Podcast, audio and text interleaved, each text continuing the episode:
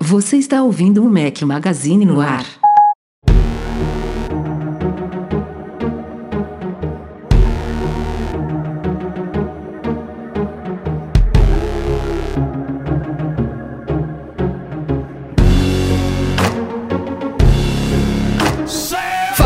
Galera do Mac Magazine, bem-vindos ao nosso podcast 265. Estamos hoje ao som de AWOL Nation. Obrigado a mim.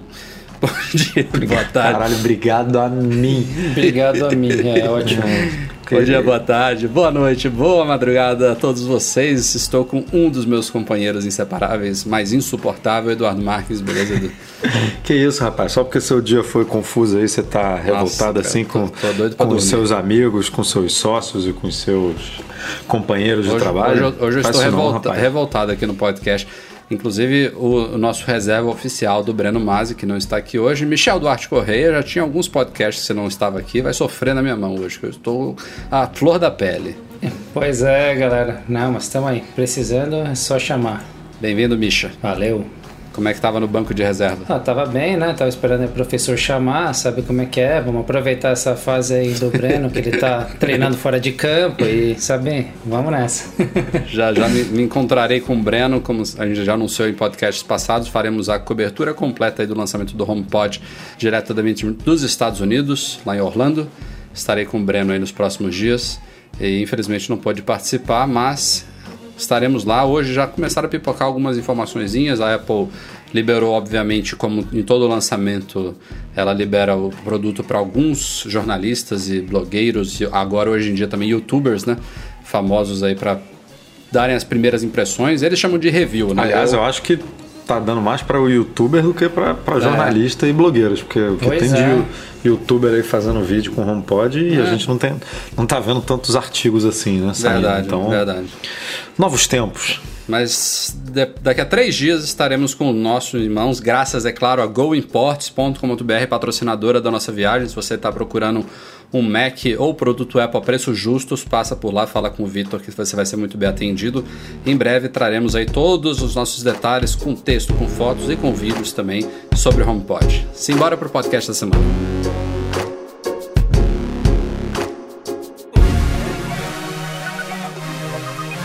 listening again or for the first time. Antes, é claro, um recado do nosso patrocinador do podcast, Alura Cursos Online de Tecnologia. Fala, Gabriel. Fala Rafael, fala pessoal da Mac Magazine no ar. Aqui é o Gabriel Ferreira da Alura Curso Online de Tecnologia e a gente gosta bastante de aparecer por aqui porque você ouvinte sempre quer aprender mais tecnologia, não é verdade? Aqui na Alura você encontra uma grande variedade de cursos, especialmente desenvolvimento iOS e também Android. Olha só, entra lá em alura.com.br/barra promoção barra Mac Magazine e ganhe 10% de desconto em nossos cursos e planos anuais.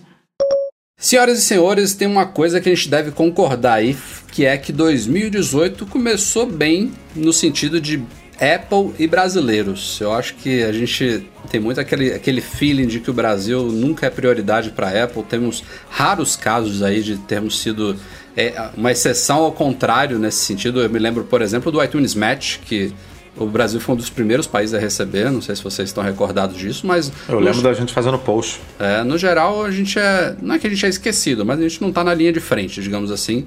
Especialmente quando se, tá, se trata de hardware, é, toda a burocracia aí de. é, conseguir viabilizar o lançamento de um produto desse no Brasil, passando por lançamento em Anatel, aprovação regulamentar. É, um, um exemplo clássico. O iMac Pro ainda nem sinal dele, né? É verdade. Bom, enfim, por que eu tô falando isso? A gente teve, no comecinho de janeiro, cobrimos extensivamente no site e no podcast a conversão das lojas da Apple, App Store e, e companhia para reais. Agora há pouco, uma ou duas semanas atrás, tivemos um comercial de carnaval, segundo ano consecutivo que a Apple faz um comercial para o carnaval brasileiro. E agora temos a terceira coisa especial para brasileiros, que é muito especial, é muito aguardada. É, na semana passada falaremos já já sobre isso. A Apple divulgou os resultados financeiros dela, referentes ao primeiro trimestre fiscal de 2018. É o próximo tema da pauta. Mas na conferência que acontece sempre com a presença do CEO Tim Cook e do CFO Luca Maestro hoje em dia, o Tim Cook falou um pouquinho sobre o Apple Pay, sobre o, o avanço do Apple Pay, a adoção dele no, em vários países onde ele já está presente, são mais de 20 países hoje. E ele citou um país que vai receber o Apple Pay nos próximos meses, segundo ele, que é o nosso querido Brasil. Finalmente está aí. A gente já vinha acompanhando indícios disso aí desde dezembro, né? Teve aquele vazamento bizarro lá do Itaú, que a gente cobriu no site. É, tinha outras, várias fontes nossas soltando informação aqui e ali. Enfim, estava bem claro de que era uma questão só de tempo. E o Tim Cook, o único, o único país citado na conferência foi o Brasil.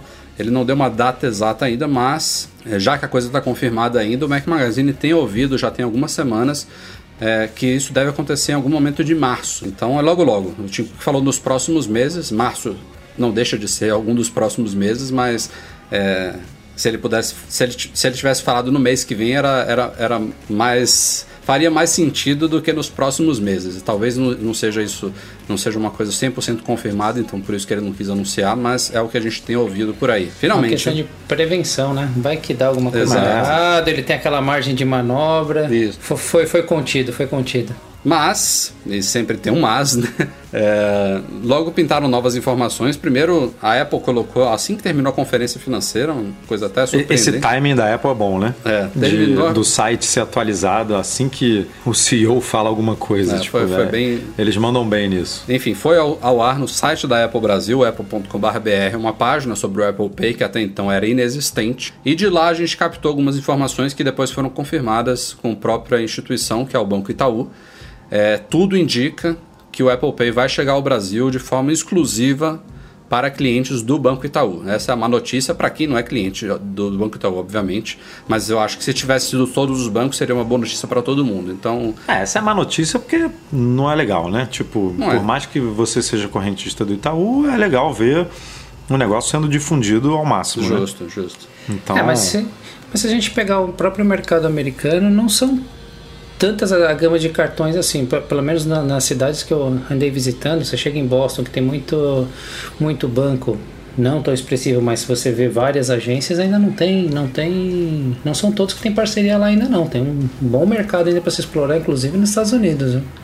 Não, Aquele, aqueles foram, aqueles foram até pegaram um dos bancos teoricamente mais antenados com isso, né? É o maior banco do Brasil, na verdade, né? É. E aliás, é o banco que está fora dos serviços Os bancos brasileiros, como um todo, eles estão muito ligados né, em tecnologia. O Itaú sempre teve esse viés, mas o Bradesco também vem forte. O Banco do Brasil, pô, tem, faz coisas que foi o primeiro a, incorporar o Touch ID na época que a Apple lançou, né? Tem, tipo, tem uns, tem uns, tem algum pioneirismo aí no Banco do Brasil que é surpreendente, pelo menos do meu ponto de vista, sendo uma empresa é, é, governamental, né? E, e tem muito banco digital também, né, cara? Que hoje em dia aqui no Brasil tem muito, tem original, Inter, Neon, enfim, tem uma penca aqui que, que são respiram tecnologias, né? Nubank, que não é banco, mas é uma fintech, enfim, que agora é, né? Quase, praticamente. É, agora, agora é, é, o nome é não banco, mas eu sou um banco, né? É. E enfim, e que tá de fora aí nesse começo, né? É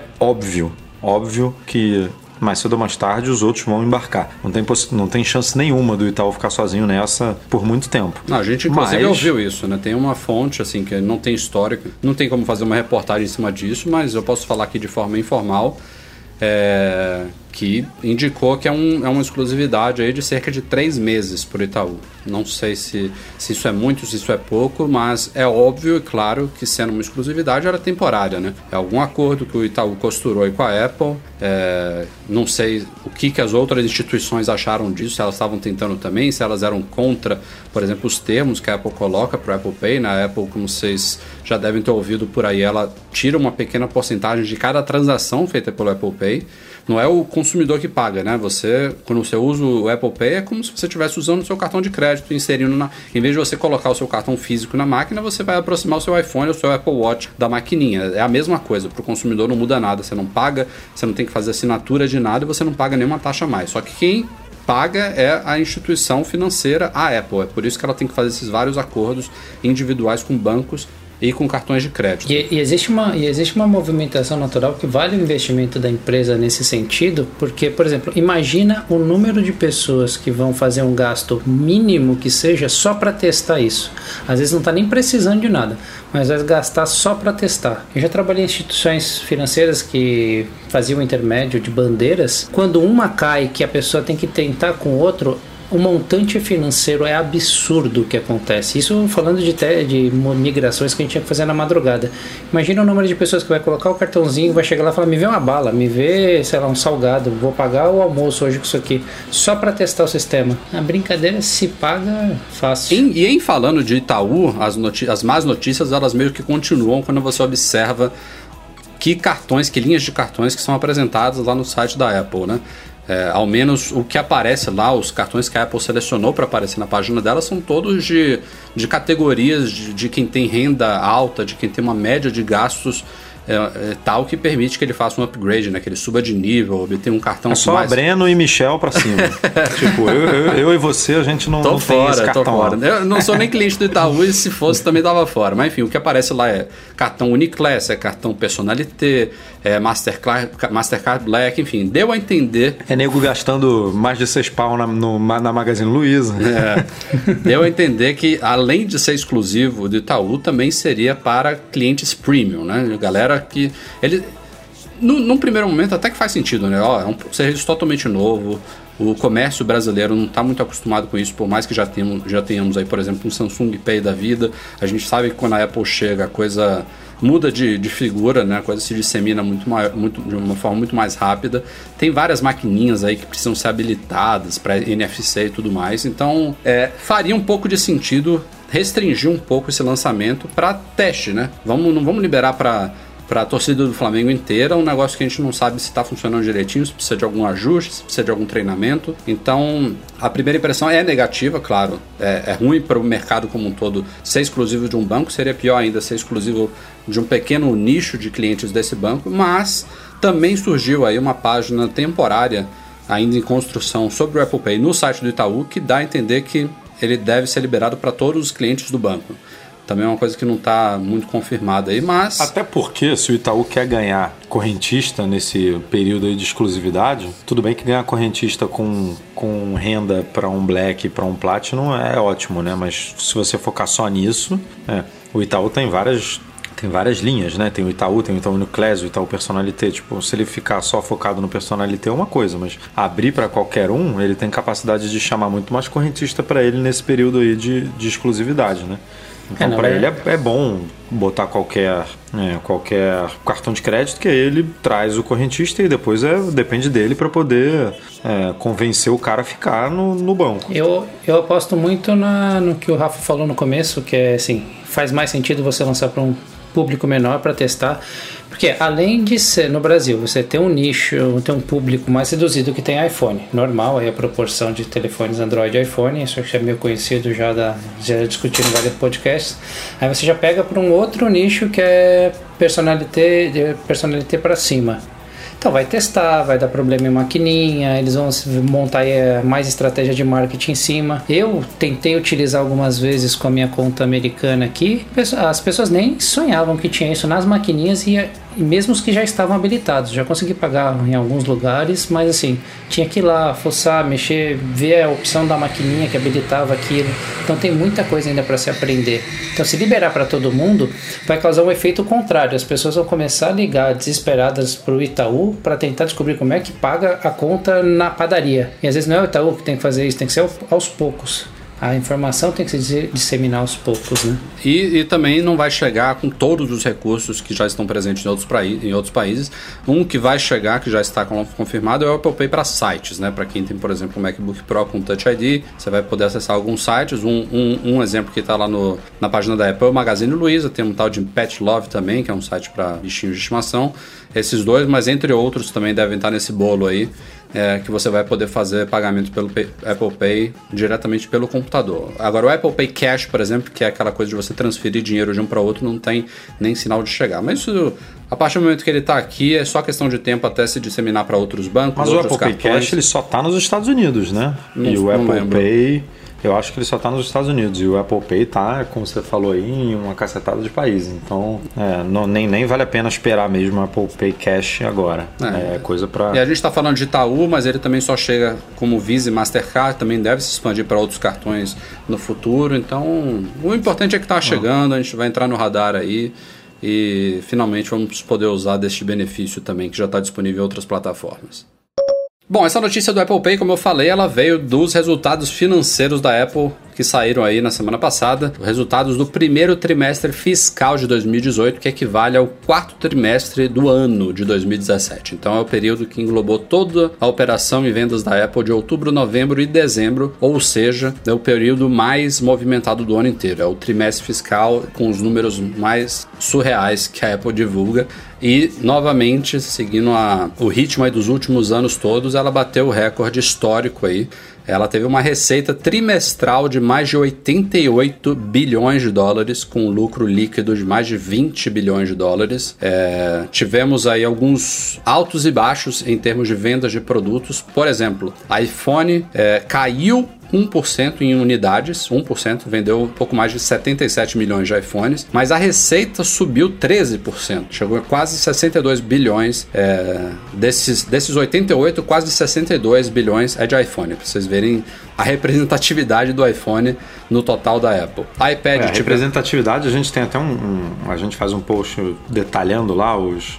O que que foi falado Tem na gráfico, conferência e a gente bota uns gráficos, é. E nesse mês ficou em 70%. é, é muito absurdo. É muito. Então, tipo, de 88 bilhões do faturamento, 70% foi iPhone. Isso explica o porquê de a Apple estar investindo tanto em serviços, em Apple Music, essas coisas de vídeo, evoluindo outros aspectos dela, tem rumores aí de outros projetos, porque ela sabe que o iPhone não é eterno, né? É, o iPhone é o que levou a Apple ao que ela é hoje, a empresa de maior valor de mercado do mundo. É, ela com, esses, com essas cifras surreais, né? Você, você Não é lucrar. saudável, né? Você É. ter 70% da sua empresa dependendo é, de um produto, é. né? Então ela Mas isso também é no trimestre mais bizarro, porque nos outros trimestres a coisa dá uma. é, vai para no- 60%. É, vai- já chegou a 50 e pouco É. e tal.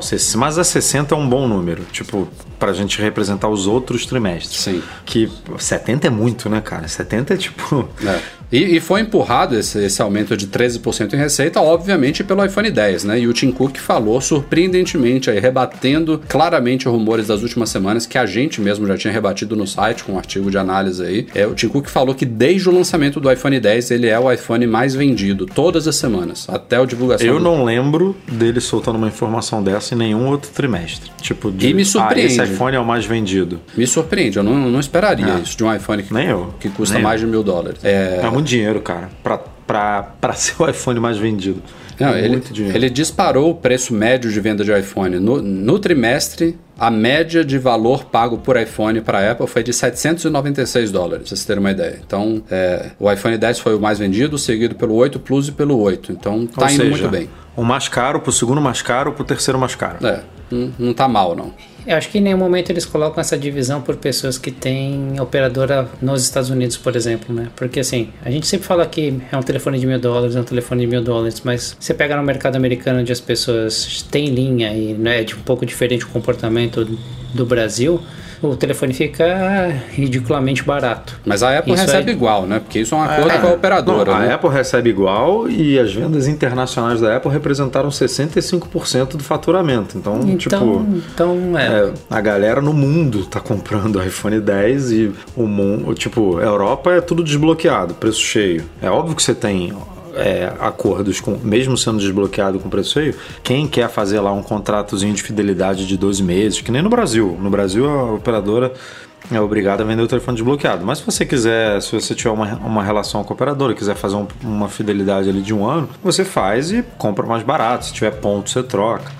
Mas a Apple tá ganhando lá os mil. Então, é, é, é surreal. caro e aguardem, porque nesse ano vem fácil, fácil, fácil um iPhone 10 ou 11 Plus na casa aí de 1.100, 1.200, tranquilo, porque a Apple já, já viu que, meu irmão, botei mil, tá vendendo, vou botar 1.100, 1.200 fácil aqui, que vai... E já Não tem sei, tem- dessa Sony tem- fazendo mesmo, né? é, talvez, talvez ela volte pro ciclo normal, né? Baixa esse de valor e volta e Duvido, mantém ele nos eu- mil. É. Mas eu duvido. É, é, é o desejo do consumidor, mas Vendendo também... do jeito que tá, cara, duvido. Bom, só passando rapidamente pelos outros números aqui, a iPad teve subiu 1% em unidades e 6% em receita. Mac foi um trimestre ruim, caiu 5% tanto em unidades quanto em receita. Assim, quando a gente fala trimestre ruim para Mac, computador Mac, foram mais de 5 milhões de Macs vendidos com uma receita de 7 bilhões de dólares. Só para vocês terem uma ideia do que é um ruim. É, res, é Cara, servi- 7 bilhões de dólares num trimestre. É. É de isso representa mais do que,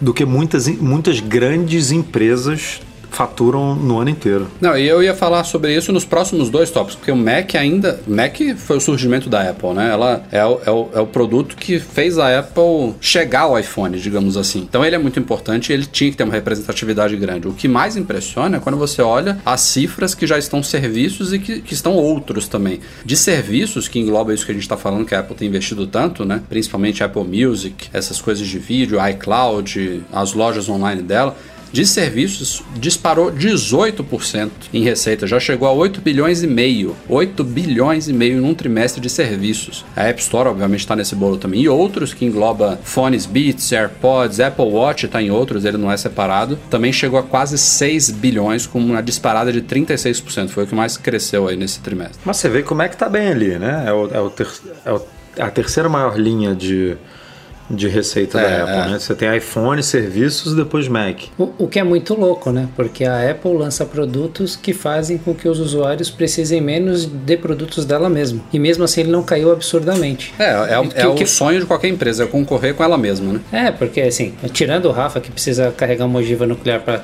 carregar todos os gadgets dele quando viaja, né? Assim, eu viajo, trabalho tranquilamente só com meu celular. Não precisaria de um Mac. Então, eu não vou comprar um Mac todo ano como eu talvez troco meu celular. Ela compete com ela mesma nesse mercado, é muito louco isso.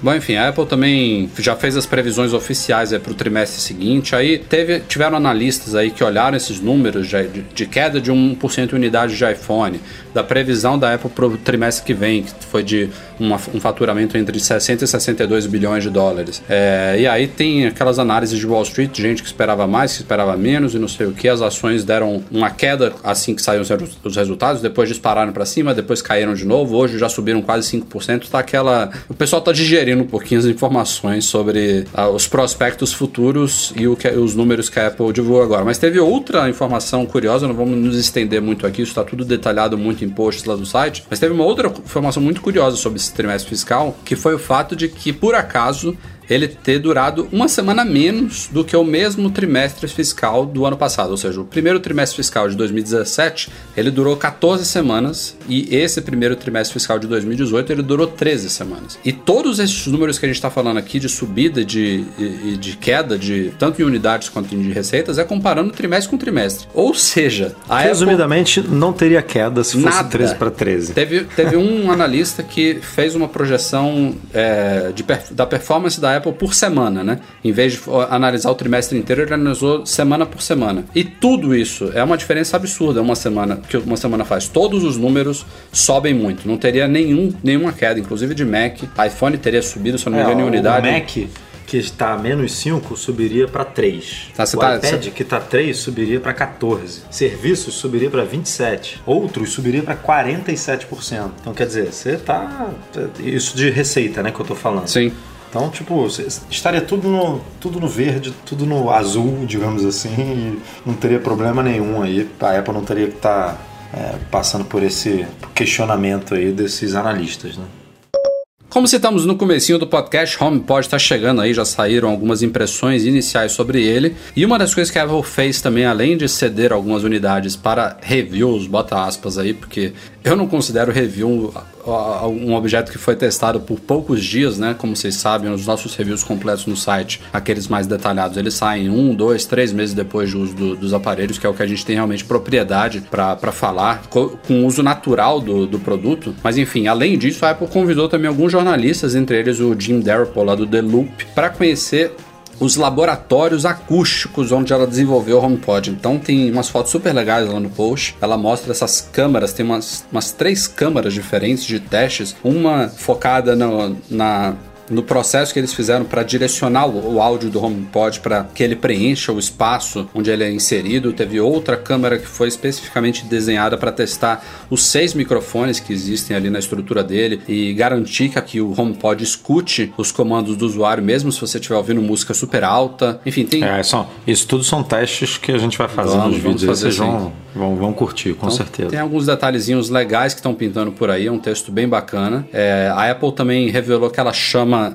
Ela deu dois nomes separados para aqueles recursos é, de, de, de emparelhamento de múltiplos HomePods, né? Que ainda não está disponível nesse lançamento, vai chegar nos próximos updates dos sistemas aí. Então, quem comprar mais de um é, nesse lançamento não vai conseguir fazer aquele, aquela, aquela conexão entre um e outro. E quando você fizer essa conexão entre, entre um e outro, você vai ter duas opções. Uma é o chamado multi-room, isso já tinha sido nomeado antes, que é a possibilidade de você colocar um HomePod na sala, outro na cozinha, outro no quarto, para quem é cheio da grana, e você ter a opção, por exemplo, Tipo assim, o Michel vai fazer uma festa no apartamento dele. Não, cara, não, cara, porque aqui é tão pequeno que se eu botar Ah, é um no centro da Michel. sala.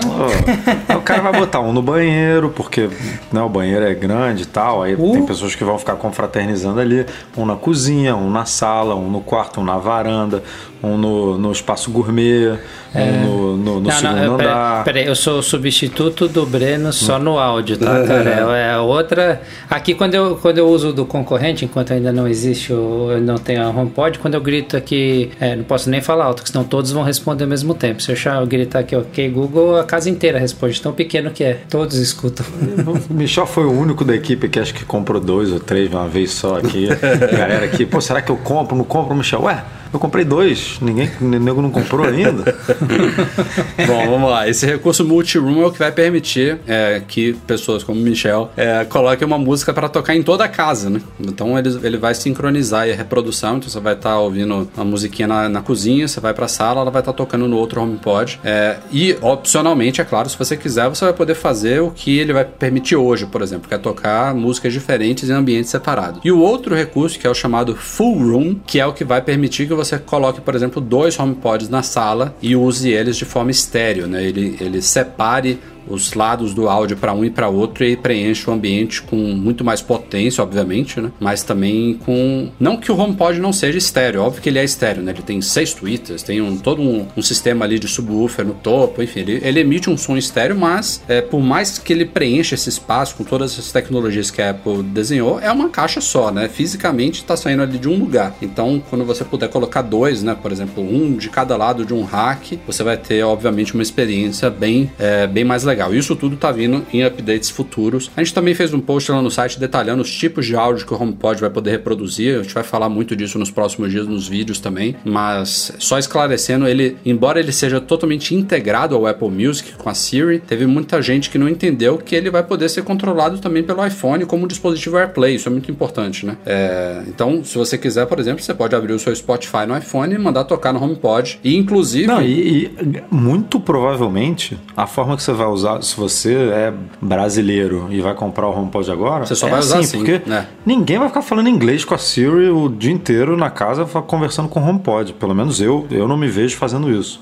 É, falando nomes de músicas e tal. Então, é, eu acho que a, a relação com o HomePod vai ser muito mais via telefone mesmo do que conversando. É, pelo menos eu, é, pelo menos pensando na minha experiência, né? Óbvio que cada um é cada um, tem gente que já está acostumada a ficar falando inglês o dia inteiro aí e tal, gritando pela casa ou pelo escritório, mas eu me vejo muito mais interagindo com o iPhone e jogando esse conteúdo pro HomePod do que conversando com a Siri. Eu, me surpreendeu essa semana, eu fiz um vídeo é, conversando com, com o Google Home Mini, e justamente pedindo, sei lá, o resultado do jogo do Eagles. Aí me impressionou o número de pessoas mandando mensagem direta. Falou, cara, que legal, parece uma bela oportunidade de eu treinar o ouvido para inglês tal. Eu nem sabia que a galera tinha tanto interesse assim. Então, Du, assim, eu acho que tem um mercado mesmo para nós aqui, porque provavelmente ela vai dar notícias, né? Algumas coisas assim que dá para você treinar seu ouvido. E o número, eu não costumo, eu tirei uma média pelo número de pessoas que me mandam direct, né? Quando eu postei esse vídeo, o número foi alto, então tem um nicho legal aí pra, pra explorar. Acho que as pessoas não sabem exatamente ainda tudo que uma assistente dessa pode fazer por você, né? Às vezes eles acham que é só pra perguntar a temperatura ou é, Ah, porque tocar é uma muito música. frustrante, né, cara? Elas não te entendem, você tem que repetir. E, e não- esse negócio do- de múltiplos idiomas também, que é fundamental num dispositivo desse. Quando ela vier para português, não adianta ela falar só português, porque você vai pedir pra Eu acho que vai demorar, é, ainda deve demorar bem, né? É. Pra ela, pra, minha- pro HomePod. Porque eu acho que quando o HomePod chegar para português, é, quando a Siri entender português é, bem com inglês a ponto de estar disponível para o HomePod, ela também vai estar disponível para Apple TV, né? Pelo menos eu entendo dessa forma. É, faz é uma todo coisa, sentido. uma coisa muito parecida com a outra. E, e cara, com o lançamento desses dois produtos ainda não tá pronto, então para mim ainda vai, ainda vai demorar, tipo. Infelizmente. Não tá perto. Eu tô nivelando a minha expectativa pura e exclusivamente na qualidade de som e nesse tipo de som que ele pode soltar no ambiente. Porque assim, eu, eu tenho três, é, três assistentes aqui em casa para testar, né? Tem a, a do Google, a da Amazon é, e a Siri já no próprio celular. Cara, foi ridículo eu perguntando o resultado do Super Bowl. Perguntei pra Alexa, ela respondeu. Perguntei pro Google, ele respondeu. E perguntei pra Siri, ela veja o que eu encontrei na web. Eu, ai meu Deus do céu. Então, tô apostando realmente na qualidade de som da caixa A Apple nesse também, né? primeiro momento. A É. Apple, a Apple daí- sabe, sabe a filha que tem. Ah, o que me dá até um pouco de agonia, porque eu vi, hum, sei lá, uns dois ou três vídeos desses né, de youtubers que estão testando aí o HomePod e, e, cara, é tão, assim, eu não sei o nível de edição, né, óbvio, mas é tão natural a galera conversando com a Siri e a Siri respondendo bem, sabe? Que dá um pouco de, de inveja, assim, falar, pô, por que, que não Então, funciona Edu- bem assim no Brasil, cara? Por que, que, por que, que ela não, Mas não vai, sabe? Eu acho que assim, acho que eu tava conversando até com, com o Rafa esses dias. A gente tava falando sobre assistentes. Quando eu tô viajando, que eu ligo no piloto automático quero falar em quero falar inglês, a Siri até me atende super bem. Pedi um, pedi um, uma, sei lá, um Whole Foods, pedi uma direção, ah, quero uma lanchonete ou um restaurante japonês aqui perto. Ela até se vira super bem. Mas pra gente vai ser frustrante, né? Não dá pra ela ficar nesse mercado só falando inglês, crescendo do jeito que a gente tá crescendo aqui. É, E eu Isso acho vai- que a experiência da Siri com o HomePod realmente tende a ser a melhor experiência de qualquer dispositivo, né? Porque é uma caixa de som ligada na tomada com um processador A8 nela que tá pronta para isso. Não tem mais nada rodando nela. É a Siri te ouvindo o tempo inteiro. Então, é, e a Apple disse que otimizou muito ela. Não é à toa que está disponível em tão poucos países, que é só em inglês. Então, realmente, o que, é- o que vocês estão vendo aí nesses vídeos, eu também vi um ou dois aqui, eu acho que é, é o que Não, é o que eu na vi, prática. o que eu vi me, assim, realmente me surpreendeu. E é um teste que a gente vai fazer, mas eu vi, eu não, é, eu nem lembro de qual, qual foi o vídeo, mas tipo, porra, o HomePod bombando 100%, o cara falando e ela entendendo. Esse, Tipo, eu, quero- esse eu quero ver. Isso, Cara, mas, mas muito alto. Tava Não, me incomodando aqui o som, eu, eu ouvindo, não tava no máximo o meu MacBook, o som do MacBook, e o cara falando e ela, e ela escutando. Então, é, assim, tá muito legal. Só que tem, tem o, a barreira aí do idioma, que, que eu não digo barreira do idioma da Siri não está disponível em português, não. É a barreira do idioma de, da, do inglês ser, vamos, vamos botar muitas aspas aqui, ser a língua nativa da Siri, né?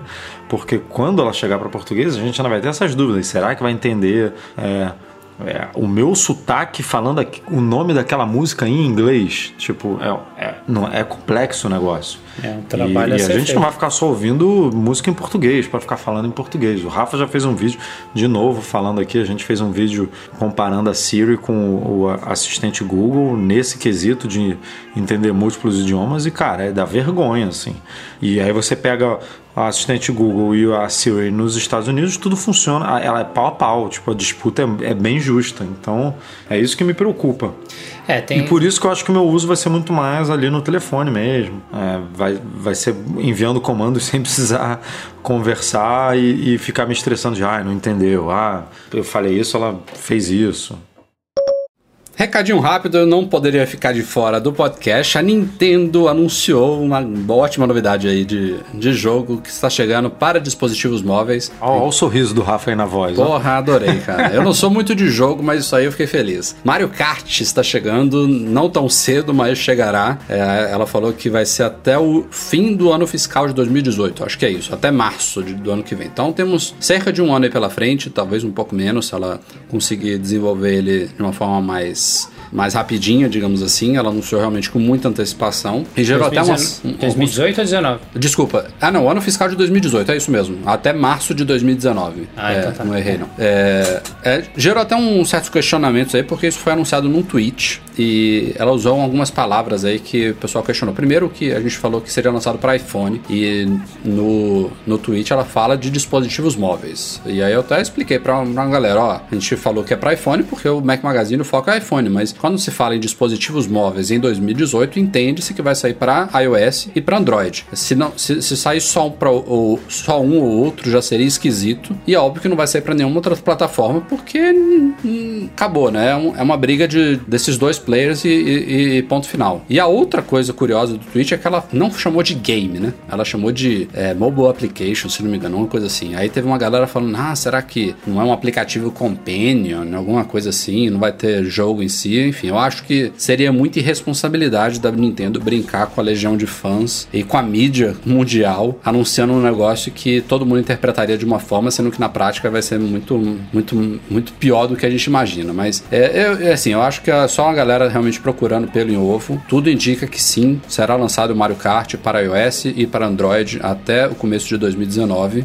É, e é da linha Mario Kart Tour, que eu não conheço, não sei exatamente o que, que significa, não sei se são algumas pistas aí espalhadas pelo mundo, um tour mundial, sei lá, alguma coisa nesse nível, mas é, eu tô muito contente. É um dos jogos assim que é, É, se tiver alguém da Nintendo aqui escutando, só peço uma coisa: deixa eu jogar o jogo offline, porque eu só lembro dos jogos da Nintendo de jogar quando eu tô no avião, que eu quero passar o tempo. Aí eu eu entro também ali, jogo muito precisa, em avião, é verdade. Precisa estar conectado. Eu instalei o Mario, mas eu passo uma fase daqui a pouco. Ah, agora tem que baixar. Agora tem que baixar. Eu tô sem conexão. Falo, putz. Vou, vou, vou aproveitar e fazer um pedido também. Deixa a gente jogar na Apple TV, que é bacana Boa. também. Saíram hoje, terça-feira, 6 de fevereiro, as segundas versões beta do iOS 11.3, do tvOS 11.3, do macOS High Sierra 10.3.4. Só não saiu hoje do WatchOS, deve sair até amanhã, depois de amanhã. Mas o, a grande novidade é que já saiu aí nessa segunda beta o que Apple tinha prometido algumas semanas atrás, que é a nova tela que ela chamou de saúde da bateria, ou em inglês Battery Health, que é uma sub uma subseção dentro dos ajustes de bateria que traz justamente aquilo que a gente já sabia que viria, né? Primeiro tem uma área que indica em texto por enquanto. Eu achei a interface assim bem simplória, talvez ela ainda seja polida até a versão final, mas é, o que importa é que o que a Apple tinha prometido já está lá, que é indicar qual é o estado da sua bateria, né, em, em quantos por cento de saúde ela está. É, se então ele não mostra na prática o número de ciclos, o que eu achava realmente difícil de, de a gente ver, mas ela mostra uma porcentagem de, de saúde dela. E logo abaixo ele indica se o iPhone está operando ou não em performance máxima. Né? E se não tiver, é, ele traz um pequenozinho link ali que permite ao usuário desativar tal- o tal do gerenciamento é, de consumo energético que evita que o iPhone desligue inesperadamente, como ela tinha pre- é, prometido também. Mas essa talvez é a coisa mais é, diferente do que a gente imaginava, né, Edu? É, inclusive foi uma, pol- uma polêmica braba aqui nos últimos podcasts. Caiu eu na porrada aqui, todo mundo se batendo. não, todo mundo não. Rafael contra Breno e Edu, basicamente, né? É, tomou uma surra, né? Sim, você- você- vocês vão colocar um contador no site de eh, quantos podcasts estamos sem falar sobre bateria? Não, não, é não, cara, a Apple não- não, a Apple adianta não botar contador porque. vai- Não, tem que é, ser. Tem que ser igual, ó, estamos há tantos dias sem acidente, o recorde é tanto, sabe? Toda semana a Apple lança novidade nesse tema, é um, é um saco. Mas né? ó, é, aí, aí você tem que dar o braço a torcer, Eduardo, que o que eu falei fez um pouquinho de sentido, viu? Eu apostava que a Apple não ofereceria essa opção de usuário desativar. Vocês falaram que não, que ela tem que oferecer, isso tá no usuário, que não sei o que dos processos, tem que ter o switch. E o que ela tá fazendo assim é o mínimo do mínimo. É, Ela, assim, a gente falou que tem que ter o switch porque é como a gente olha para a interface do, do iOS e imagina alguma opção de ativar desativar, né?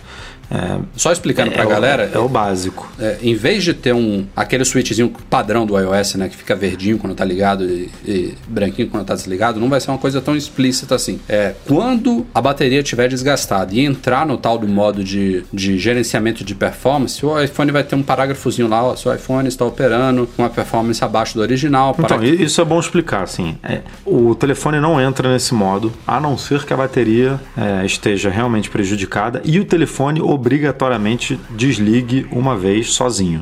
Você tá lá usando, tá lá, sei lá, vai tirar foto, tá vendo lá alguma coisa, de repente ele tá com 60% de bateria e desligou. Bum. Isso aí, dá, ele o- ativa. dá uma disparada lá no, no É, sistema. isso dá o, dá o gatilho do opa, des- é, desligou sozinho com 60%, isso não era para acontecer, é porque teve um pico é, de energia, é, um pico de processamento e a bateria não aguentou, então vamos ativar esse recurso aí de gerenciamento de desempenho. E aí ele ativa automaticamente a partir do momento que o telefone desligou sozinho, sem necessariamente é, precisar, né? Aí eu, não- É, aí eu não sei a- se quando ele liga de novo, Edu, isso é uma coisa que não tá clara ainda, se ele vai aparecer algum alerta, né? Seria não, legal. não deve aparecer, não deve Seria aparecer. bom.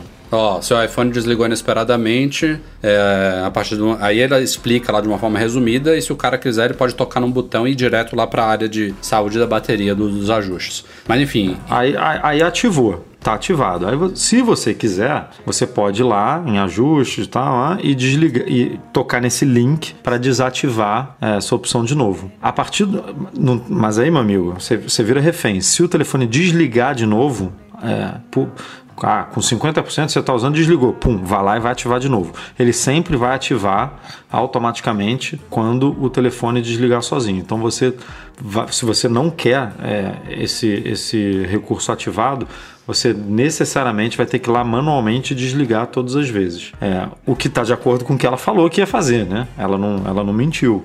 É, e, e- e me pareceu uma solução honesta, assim, me pareceu uma solução justa. Porque eu não acho que isso vai acontecer toda hora também. Por mais que a pessoa desative isso e a bateria dela esteja prejudicada, ele não vai ficar desligando, tipo, três vezes por dia. Não é isso. Acho que também É só que depende, depende um pouquinho do nível de degradação da bateria, viu, Edu? Ah, sim, não. Se tiver lá com. com mas ó, aí é que. Eu, é, fui eu que escrevi esse artigo, mas eu tô até confuso aqui. Porque eu acho que chega num determinado momento que não, não tem nem opção. É, que a coisa é, obrigatoriamente tem que funcionar desse jeito. Da mesma forma que se você tem um iPhone 10, é, 8, 8 Plus, que, que não que está com uma bateria muito nova e que você não tem nem a opção de ativar ou desativar esse recurso, porque sua bateria tá boa, para que, que você vai ativar um recurso desse? Não faz sentido nenhum. Eu acho que quando a bateria tá muito mal, abaixo dos 80, é, tá realmente problemática, eu acho que ele nem te dá essa opção, ele já manda o alerta lá, ó, você precisa trocar a bateria. Que já existia antes, por sinal, né? É, eu vou até confirmar Esse, esse, aqui esse, esse alerta mais, mais drástico, a sua bateria precisa de reparo, vá num centro de serviço autorizado, isso já existe há muito tempo no iOS, mas só aparecia realmente quando ela atinge esse nível bizarro aí. Eu acho que é uma das features que vai ficar um bom, a menos que a Apple saiba disso há muito tempo e tem muito bem detalhado em que ocasião que isso ocorre, é uma das features que deve ficar um bom tempo em beta ainda, viu? Não, Ah, não sei isso, não. é. acho que você acha, que- você acha que vai ser lançado o iOS 11.3 com o recurso em beta? Não, não digo lançar em beta, ele não sai com isso na versão oficial ainda. ele ah, não, isso já tá beta, prometido, mas cara. Isso já, já? tá. Já. É, porque- Não, ó, eu só me, me Agora me pode ser, aqui. pode ser que saia em beta, não sei. Eu, eu acho meio esquisito. Diga, Edu. Eu, eu falei besteira aqui. A, un- a única opção que ele não mostra é, a a- o, o link lá para você desativar é quando ele não reconhece é, a saúde da bateria. E quando que isso acontece? Quando você trocou, sei lá, você trocou a bateria por conta própria, você resolveu abrir e trocou por conta própria, ou foi numa, numa assistência que botou uma bateria qualquer que não é reconhecida pela Apple. Aí ele, ele passa uma mensagem de que não consegue determinar a saúde da bateria para você levar num- numa loja da Apple ou num é, centro de serviço autorizado e ele não te dá essa opção porque ele não tem como saber como é que está a bateria. Mas mesmo se a bateria tiver, o exemplo da Apple aqui até mostra uma, uma bateria com a capacidade máxima de 79%, que é 1% abaixo do que ela chama de ideal, né, que é 80%. É, mesmo em 79%, ele diz lá que ele, ele, ele manda o aviso de que a bateria está significativamente degradada, que você precisa trocar, precisa ir numa loja da Apple ou num centro é, de serviço autorizado, mas ainda assim ele dá a opção lá de você desativar esse recurso. Antes de irmos para a leitura de e-mails, três recadinhos aí sobre Mac Magazine. Primeiro deles, tem vídeo novo lá em youtube.com/barra Mac Magazine. Eu e o Edu a gente gravou um vídeo sobre o compartilhamento de tela do Mac pelo aplicativo Mensagens e pelo feedback da galera. E tinha muita gente que não sabia da existência disso, ou seja, muito bacana. Eu? Boa, você também, Eu. Michel. Ó, tá vendo? Legal.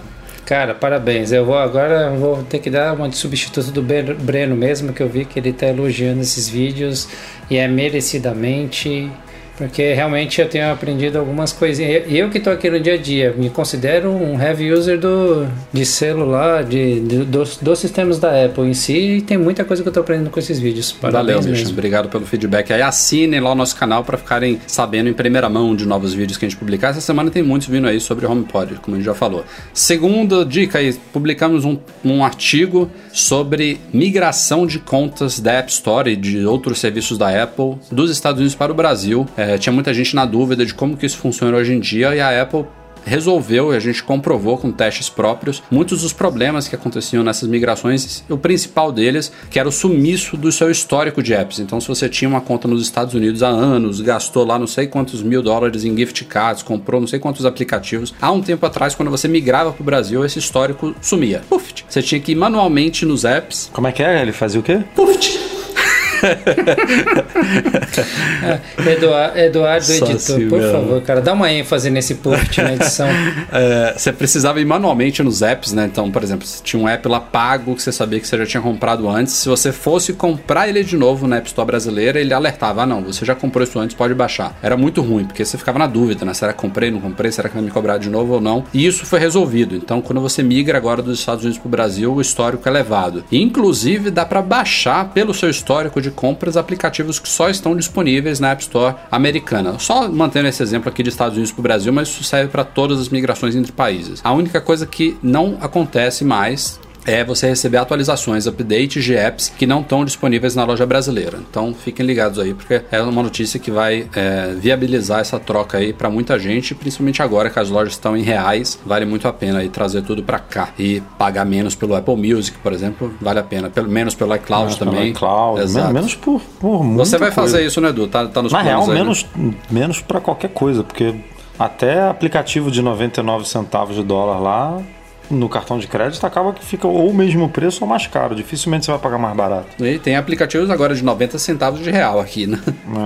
É, eu, eu quero fazer essa mudança, ainda estou impossibilitado porque Cheio de crédito, né? é, tô com 32 ou 34 dólares aqui ainda de crédito é, de gift card que eu, é, eu sempre que eu viajava eu comprava um gift card para é, deixar lá de, de crédito e enfim, tô com esse crédito ainda. Quando ele terminar, eu migro. Com certeza deve, já deve ter alguns comentários lá. Rafa, Rafa, Edu, e aí? Mas eu posso ficar migrando a conta toda hora agora? Como é que vai funcionar? É, já Cara, tiver- mas isso foi uma coisa que eu levantei numa discussão aqui com o Rafa e com o Breno, sabia? Tipo, será que vale a pena você migrar assim? Tipo, ah, vou fazer uma viagem um pouco mais longa para os Estados Unidos, vou mudar a minha, é, a minha conta para os Estados Unidos porque lá existem alguns aplicativos que não estão disponíveis aqui, como aqui existem alguns aplicativos que não estão disponíveis lá. Eu dou um exemplo aqui é, simples. A última vez que eu viajei, é, eu baixei um aplicativo de pagar estacionamento na rua que não está disponível na, na loja brasileira, porque é uma coisa muito específica, né? Um, um- quem é do Rio, um vaga certa lá de fora que você, sei lá, você tá no supermercado e aí acabou lá o seu tempo, você simplesmente coloca mais dinheiro ali no parquímetro pelo seu é, iPhone e não precisa se preocupar com isso. Da mesma forma, eu hoje, como eu tenho uma conta americana, eu não tenho, por exemplo, como baixar um, o aplicativo, vou- um exemplo bobo, da Starbucks Brasil, porque não tem disponível na, na, na loja americana, só tem na loja brasileira e eu não, não consigo é, fazer download. O aplicativo da HBO Go, por exemplo. O HBO Go nos Estados Unidos é uma coisa, no Brasil é outra. São, são serviços distintos. Então, se você tem conta americana e quer usar o HBO Go no Brasil, você não tem como. Você precisa ter uma conta brasileira. É, então, eu, eu pensei, será que vale a pena ficar migrando assim? Vai para lá, vai para cá, vai para lá, vai para cá, mas, mas é um. Se você assina o iCloud, o armazenamento do iCloud ou o Apple Music, é uma dor de cabeça, né? Porque você vai ter que parar, esperar acabar esse período de vigência aí da assinatura para poder realmente conseguir mudar. Então é um. Tá aí um, Não tá é um feito tema pra que isso. Acho que ainda, que ainda vale uns detalhes, né? Porque acho que as regras de imigração para você poder voltar depois ainda valem, né? Eu não sei se tem esse limite, não. É só o transtorno mesmo. Eu acho que se É, o objetivo então- do cara é ficar indo e vindo, é melhor ter duas contas separadas mesmo. É acabou. melhor ter duas, é. é. É, mas não eu tinha- hoje tenho duas, na real. Eu também tenho. é, por exemplo, eu dei um exemplo aqui do, do Starbucks do Brasil. É, eu tenho lá uma conta brasileira que eu uso, eu tenho meia dúzia de aplicativos que não tem na conta americana. Que eu uso para baixar. O HBO Go, o Starbucks Brasil, mais uma meia dúzia lá, tá lá na minha conta brasileira. E na americana é onde eu tenho realmente todas as minhas compras, mas Ah, Uma, mas sei lá, o ideal é aquilo que você botou no, te- no texto, né, Rafa, lá no artigo, de ser uma conta global e é isso aí. seria sensacional. Mas eu não sei como resolveria essas nuances, por exemplo, de um, de um HBO Go, que é um HBO Go é um serviço no Brasil e outro serviço nos Estados Unidos. Tipo, Só pensando escolher- rápido aqui. escolher a loja. Escolher a loja e ele ser global de qualquer forma. É, você tem uma, é isso, isso é uma ideia boa do Michel. É, a sua conta é global, mas você navega por países, né? Tipo o site da Apple. Você vai em apple.com e apple- apple.com.br. A outra, ah, isso resolveria. Outra certeza. ideia seria ele restringir não por conta de país, mas sim por localização geográfica. Então, se você tivesse realmente nos Estados Unidos querendo baixar um aplicativo no Brasil, você teria que no mínimo usar uma VPN conectada no Brasil para ele aparecer para você, entendeu? Poderia. Mas a- ainda assim, Rafa, não faz muito sentido. Você imagina um, você imagina um, um gringo tá vindo aqui, quer baixar, sei lá, comprou um celular novo,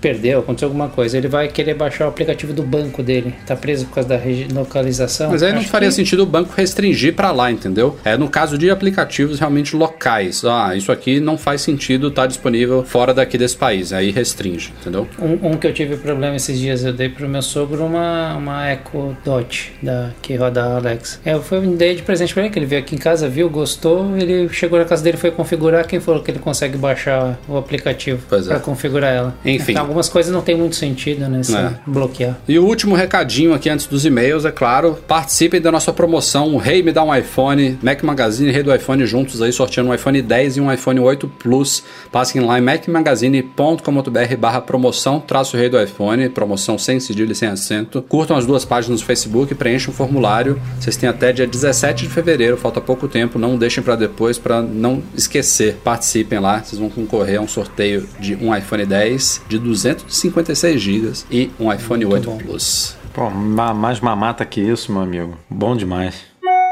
Chegamos então aos e-mails enviados para noar.macmagazine.com.br. Temos dois aqui para ler nesse fim de podcast, começando com o Edu Mucilo. Vocês separaram ou acharam também que o cabo dos fones de ouvido do iPhone 8 estão ainda mais finos, dando um ar de fragilidade? Eu não uso esse, esse fone de ouvido com fio por causa dos AirPods, mas vocês chegaram a notar alguma coisa desse tipo? Cara, acredite se quiser, eu nesse momento estou usando um.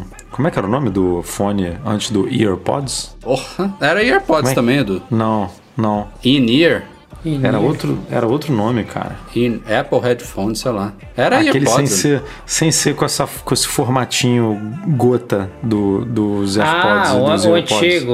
O redondinho. O redondinho, Eu nossa, acho que era AirPods aqui. também, não é não? Não era AirPods, cara. O AirPods mudou. Eu, enfim, eu tenho isso na minha cabeça que mudou com esse novo formato. Enfim, eu sei- eu sei qual que você tá eu tô falando. usando esse redondinho que tem ainda Um que tem um círculo, uma, uma borrachinha Cinza. cinza, Eu assim em volta. Porque é o que encaixa, tirando os AirPods, que, que por conta do, da, da ausência de fio não caem mesmo na, na orelha, né? Os AirPods ficam caindo toda hora, cara. E esse pra mim encaixa perfeito aqui. Então eu tenho um, eu fico usando ele. Mas respondendo de uma forma geral pro Contato Edu, nenhum com esse novo aí. a Apple realmente tem cabos frágeis. E um dos motivos disso, que eu descobri inclusive recentemente, foi a preocupação dela com o, o abandono de materiais que fazem. que são prejudiciais a- a- ao meio ambiente. Tem um desses materiais, não me pergunte agora qual é, que é usado em.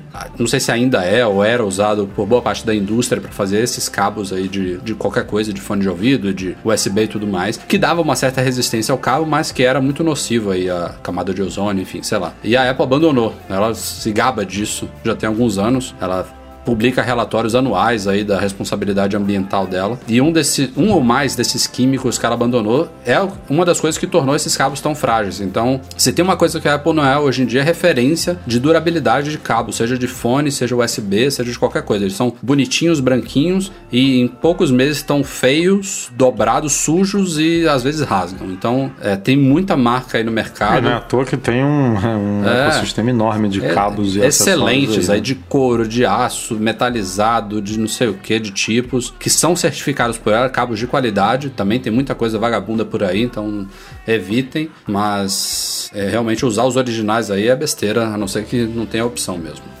É, a dica que eu dou pra muita gente que, que fala, ah, eu preciso de um cabo da Apple, não sei o quê, porque o meu quebrou. Eu falei, galera, às vezes por 10 dólares a mais, parece que, sei lá, 29 dólares um cabo, 39, alguma, não lembro quanto é que tá lá fora, mas você vai precisar comprar um, porque vai durar muito mais tempo. Da Apple, às vezes, você precisa dois, três, quatro. Na, a longo prazo, você gastou mais. Então, eu acabo sempre pegando um que vende na loja da Apple também, mas que estou trançado, com malha, alguma coisa assim. Exato. É, Eu usei um hoje que eu tô com ele há quatro anos. É, vale a pena, vale a pena. Segundo e último e-mail da semana é do Reginaldo Ribeiro. É, basicamente, ele mandou um e-mail aqui um pouquinho grande, com algumas screenshots, mas o problema dele é se livrar de cache de aplicativos como WhatsApp, Telegram e outros aí no iPhone, que aos poucos vão ocupando espaço, espaço, espaço. Ele vai lá nos ajustes de armazenamento e vê que esses aplicativos estão consumindo certo espaço, e não é o caso, por exemplo, dele deixar fotos e vídeos que ele disse que tem a a prática de apagar essas coisas. Eu acho que é realmente cache que vai criando realmente de, de, de navegação, de você receber, de miniaturas, de links, etc. E ele nos pergunta aqui se tem uma forma prática de limpar esse cache dos aplicativos. E a notícia, infelizmente, é não, né? A não ser que vocês tenham alguma carta na manga aí. A forma mais fácil realmente que eu sei é apagar o aplicativo e reinstalar ele, que aí ele volta do zero e aí o cache começa a, a ser criado do, do zero. Mas se o aplicativo em si não tem uma função para isso, o nosso do Mac Magazine, por exemplo, tem. É só você abrir os ajustes do aplicativo do Mac Magazine e tem lá um switchzinho que você liga para limpar o cache. Na próxima vez que o app é aberto, o cache dele é automaticamente esvaziado. Mas tem vários apps que não se preocupam com isso e contam com a limpeza automática do iOS. Isso sim existe e é para todo o sistema. Quando você necessita de espaço no seu iPhone, ele automaticamente faz a limpeza dos apps. É, teve algumas pessoas que. Tem leitores que vira e mexe mandam um screenshot pra gente, eles vêm lá, conseguem ver no momento que isso está acontecendo, o ícone do app fica esmaecido, aparece, acho que limpando embaixo. E muita gente não conhece isso, é uma coisa que já existe há anos no iOS. É, ele faz isso de forma automática. A, a, a ideia da Apple é essa, né? Não, não passar a preocupação pro usuário, mas ao mesmo tempo tem muita gente que gosta de ter esse controle, né? Que quer liberar espaço, que quer ver a coisa limpa, que não quer ver aquele gráfico do aplicativo ocupando tanto espaço e não é tão prático assim. Vocês têm dica? Não. Eu tenho dica para os desenvolvedores se preocuparem com isso. É, é verdade.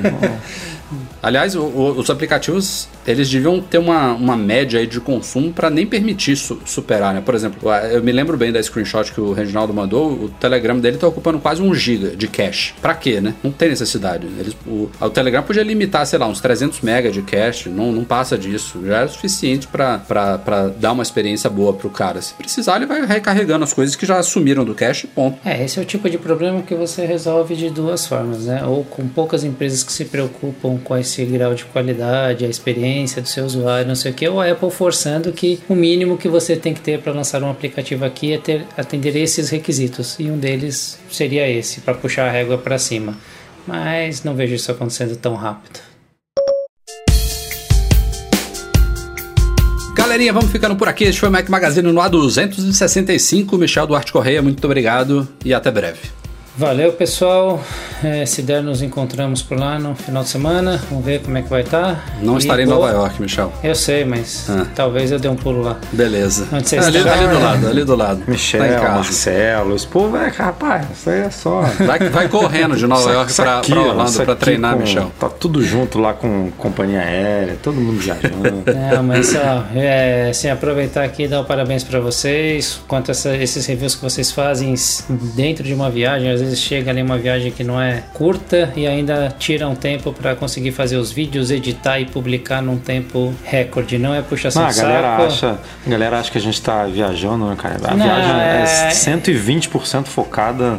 Inf- Tipo, chega lá, meu amigo, é montar acampamento, fazer as coisas e voltar. Tipo, não tem. E me cubra, Eduardo, você que não vai dessa não, vez. não, não tem tempo nem pra respirar, meu amigo. A É, momento, momento desabafo e mimimi. Galera, não é uma viagem assim, às vezes você não tá só curtindo, é, uma, é correria mesmo, pessoal. São 10 horas de voo, você máximo, chega lá, o máximo que o Rafael vai curtir nessa viagem é um Five Guys olha lá. Shake Shack. jet lag e os caras ainda têm que fazer o vídeo sorrindo, né, cara? Porra, hoje eu fiz uns stories, cara. Fiz uns stories chamando a galera pra promoção, a galera já detonou minha cara. Eu tive um dia foda aqui, imagine, né? Mas É. pr- pra, pra sexta-feira eu espero estar bem descansado aí e vamos bombar de conteúdo. Boa. Edu, até breve. Até breve e isso aí. Força aí na peruca pra poder fazer uma cobertura maneira. Semana que vem tem mais. Este podcast é um oferecimento do patrão Platinum Go Imports.com.br Macs a preços justos no Brasil. Fica o nosso agradecimento a todos os nossos patrões, especialmente o Zouro, Beto Chagas, Lincoln Júnior, Leonardo Fialho, Lucas Garibe, Pedro Saíja e Valentina Lima. Grande abraço ao Eduardo Garcia, nosso editor, e a todos vocês. Obrigado pela audiência de sempre. Até semana que vem. Tchau, tchau.